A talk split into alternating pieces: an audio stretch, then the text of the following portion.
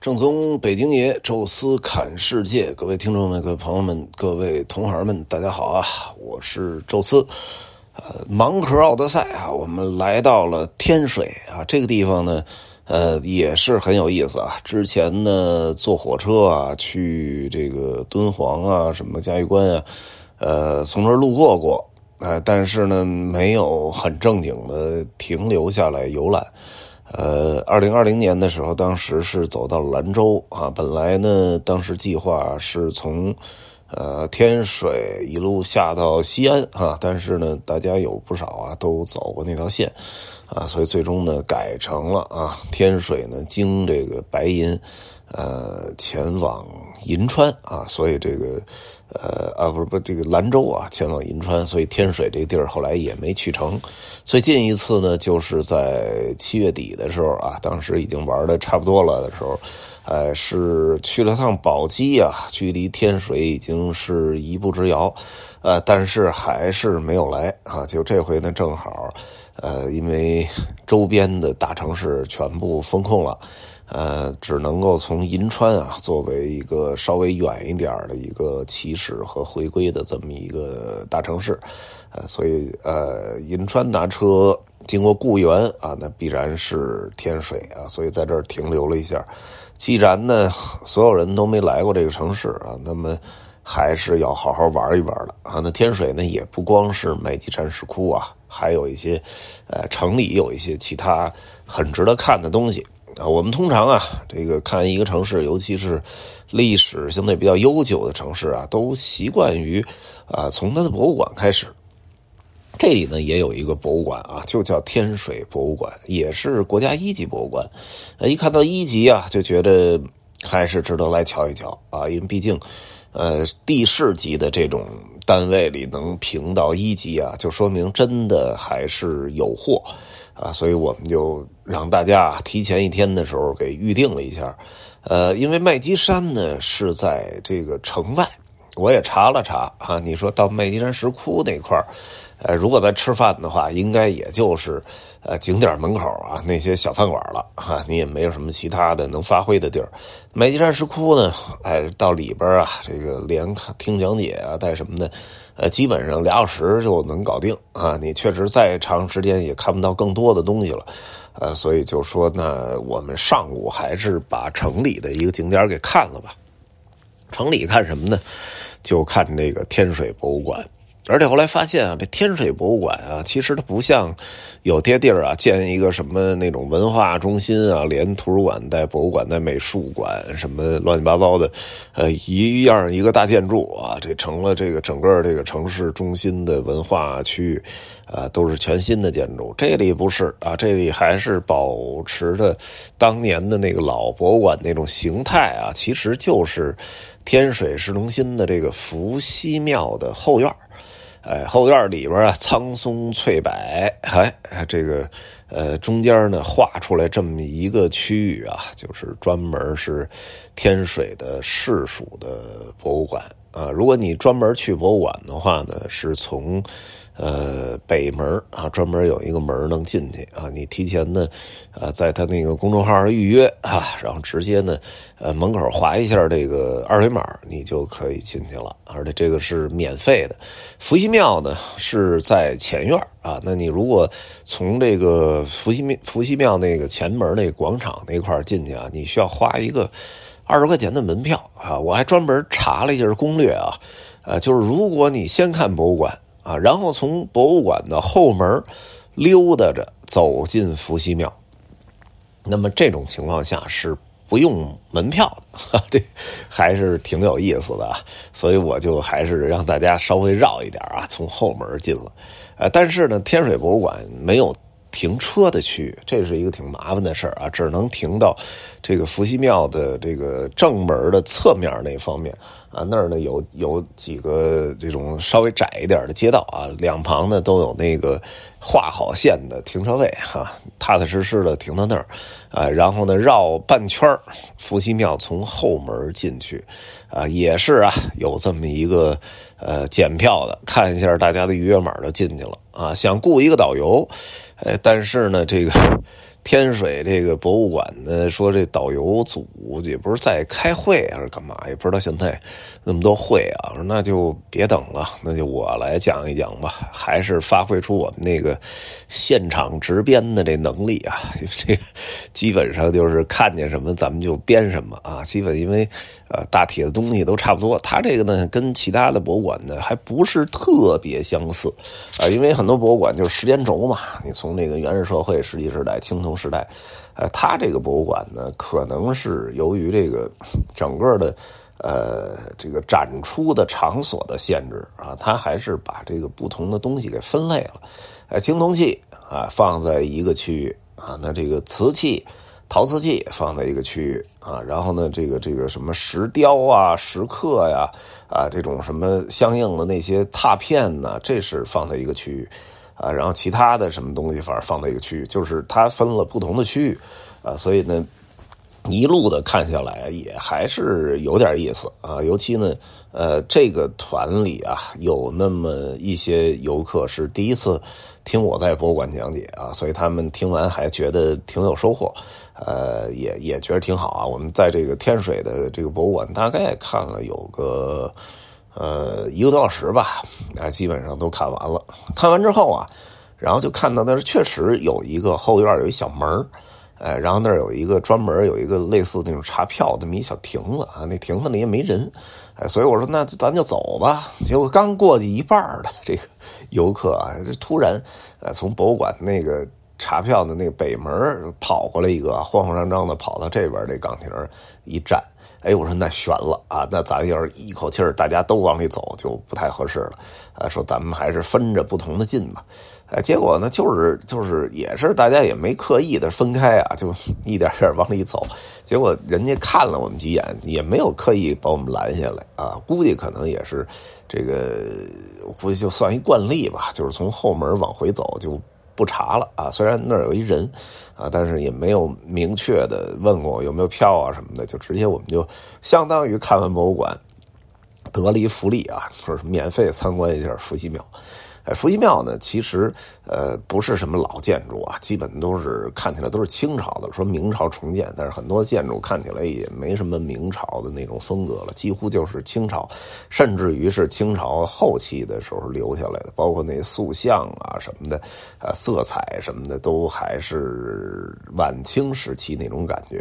啊，但是伏羲庙的这个原址啊，据说很早就汉朝时候啊就有这个在这祭祀伏羲的了啊，甚至有些这个柏。树啊，槐树啊，都可以追溯到汉唐时期啊。就是说，当年呃，就在这里有祭祀的场所，只不过它因为在天水的市中心啊，那这个打仗啊，什么包括着火啊什么的，就历次重修呗。这个也是呃比较常见的这种状态啊。所以最后就是现在留下的建筑都比较新哈。但是呢，伏羲的这个文化呢，其实呃跟天水还是紧密连接的啊。等于中间市中心啊，正中间是伏羲庙。然后前边还有一个特别大的广场啊，就叫伏羲广场，啊，伏羲庙里面都有什么八卦呀、太极图啊，这就是伏羲给我们人类最大的贡献。很多人说，就是说太极就是伏羲画的，八卦就是伏羲啊给推演出来的。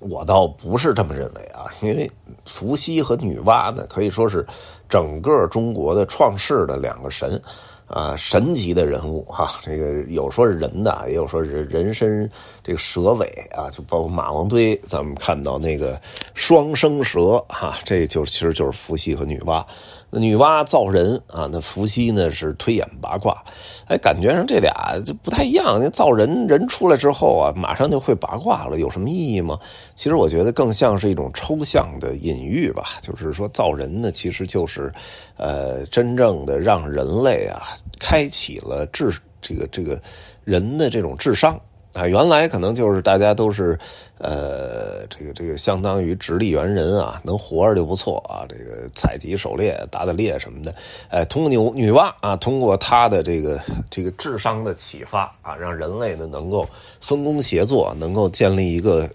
更大的一个这种社会协作的状态，这个是女娲的功劳。然后伏羲呢，也是同样开启民智啊，就是他通过一些这种什么八卦太极的这种早期的雏形啊，呃，占卜啊，推演天象啊，然后呢，让我们对这个自然产生了兴趣啊，去开始去研究啊，去思考啊，这个是伏羲的贡献。所以，无论伏羲和女娲啊，其实他并不是这个人的创造者，我觉得是中华文明的。最早的创造者啊，那据说呢，呃，伏羲也是一个姓氏啊，就是来自于天水，所以这里有伏羲庙啊。当然，伏羲真正是来自哪儿的，这也有很多地儿在争啊，什么陕西、山西、河南啊，哎，都有这个相应的伏羲庙啊，说伏羲故里什么的，咱们呢就不参与了啊。这就就在这儿呢，主要也是看一看这建筑，连博物馆啊中间的溜达溜达。呃，中午吃饭呢，其实去的是天水古城。啊，天水古城就在这个伏羲广场旁边，隔一条马路啊，您过马路就能进去了。里边有一个也是清真餐厅啊，因为头天晚上的时候啊，吃了一个就咱们酒店边上叫什么楼来着？呃，当时是谁挑的呀？非得拽着我们去吃去，也是做了一大桌，吃那个菜，哎呀，没有一个菜是对味儿的，全都特别不对。那牛肉啊。呃，老的都嚼不动，然后很多的菜全是不对味儿，呃，价格也不便宜。哎呦，当时就说这这饭馆啊，还是大众点评排名前几名呢。就由此可见啊，很可能 天水的很多的餐厅都不行，所以没抱特别高的期望值啊，就来到了这家餐厅。这家餐厅的天水古城也算是比较大的啊，一个有一个小院儿，哎，叫什么木什么餐厅啊，忘了啊，因为也。不算特别好吃吧，也就是及格线水平啊，价格也不算便宜啊，但是环境什么的确实是很不错，而且呢有几个菜确实还可以啊，所以这就比我们头天晚上吃那还是好，而且这个位置。相对近一点的古城真是没啥看的啊！我们那车那歪仔说，第二天晚上的时候专门跑古城去溜达了一圈，确实啥也没有啊，就是一个仿古街道，然后弄点商业，弄点餐厅、酒吧什么的。这个呃，现在很多城市都有啊，所以这就具体不多说了。呃，还有一个什么呢？就是早上起来我们看的这个天水博物馆伏羲庙。那童老呢？照例啊，就睡个大懒觉啊，人家就不参加这博物馆的活动了。呃，结果中午起来之后，因为我们开车走的嘛，要跟我们在这个呃餐厅会合，结果发现一问题，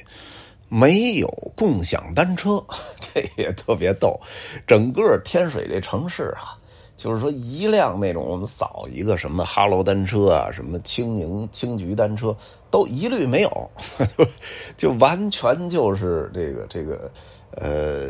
一个一个空的状态。你打开之后，全程就没有这种共享单车。然后呢，说那不行，滴滴打车吧，叫滴滴一打开，没人接单，就 这这也挺逗的，网约车也没有。哎，不知道天水这城市到底咋回事啊？如果咱这听友里有有天水的朋友，啊，可以给给讲讲啊，到底 这为什么在这儿？这也不算是多偏的一城市。我们的那喀什，那共享单车、那网约车都是。很好找的，那这天水这城市旁边，兰州、西安都不算特别远啊，居然还是挺荒凉的。说最后说在街边打车，后来干脆一看一一点多公里也甭打了，溜达达就过去了。哎，所以最后是。走着腿儿的啊，跑到我们那个呃，这个这个这个吃饭的地儿啊，集合，然后下午去的麦积山。麦积山，我们下一期的时候整体的再跟大家来介绍吧。呃，这期呢再说一个景点呢，是第二天上午的时候，呃，我们去到的一个地方呢，叫呃这个这个玉泉观。这个地儿啊，实际上一开始是没太想去。啊，那马姐呢是特别喜欢那种古建筑，而且她呢一般查的时候就是大大小小景点都看。呃，她偶尔有时候晚上看到什么这附近的觉得有意思的会推给我，然后我呢就衡量一下这个景点是不是值得看。啊，他呢也推给我这天水的周围一堆的，呃，这种文化那种古寺庙啊、古建筑啊这些，我也看了看，我觉得最后就是说这玉泉观还可以啊，因为还保存那点元代建筑的遗风，而且呢，作为一个道教的，呃，这么一个道观啊，去在这个天水城啊享受了很不错的香火，哎，所以我说这个地儿还值得去进去瞧一瞧，而且它是依山而建啊，能够看到整个天水。城的全景，哎，我说那就瞧瞧去吧。第二天上午啊，因为出现了一些意想不到的变化啊，我们就借着这个在这个玉泉观溜达的状态呢，我们进行下一步的统筹啊，所以就。就是第二天的上午啊，去到这玉泉观啊，实际上就是呃，在这个伏羲庙的后身啊，等于两边差了一一点多公里啊。从我们酒店开车过去有十分钟啊。它旁边有一个停车场，但是呢，呃，在完全没有什么游客的情况下，停车场居然停满了。据说啊，都是里边道士的车，里边说还有这大奔驰什么的，看来是比较富裕。然后呢，就是查了查他的历史啊，说这老子这个西出函谷关啊，说也来到过这个玉泉观这区域啊，然后来吕洞宾啊什么的也都到访过啊，是一个呃天水地区很有名的一个文化胜迹。呃，它依照这山坡而建啊，所以也不是说特别的规整啊，中轴线什么的。但是整个这山坡上一层一层的还都有这个建筑啊，最老的啊，现在能看到的木结构建筑还能追到元代啊，但是大部分的建筑基本都是明清时期吧。但是整整个这个呃古香古色的也挺好，而且没什么人啊。我们上午去的时候，呃，很清静啊，正好赶上呢，好像在做一个什么法事啊。在这个最大的主殿里边，所以大家还看了看那个法会。啊，下山的时候绕到后边的碑林啊，还发现了这个赵孟普的石碑哈，因为他元代寺院嘛，哎，所以赵孟普也来过啊，在这儿还留下了一方石碑。呃，还有一些其他文化名人的啊，整体呢就呃转一圈吧，大概也是一个来小时啊下来的。这我觉得也算是天水市区当中吧，还算是值得一看的这么一个景点呃，这个点呢说完之后啊，我们就呃开车就前往下一站了啊。这个到时候我们下下期吧再跟大家说。呃，下期呢专门啊拿出一期的时间来说说这麦积山的石窟。呃，这期呢天水啊整个的三个我们走到景点都跟大家呃说完了。还有什么想说的，欢迎大家在音频下面留言，也欢迎大家呢加入听众群讨论交流。微信搜索“宙斯”微信号里刘德汉音频全拼，加入之后呢会邀请您进群。也欢迎大家关注我们在喜马拉雅的另外一个音频节目《宙斯看欧洲》。呃，这期。就说到这儿，咱们下期再见。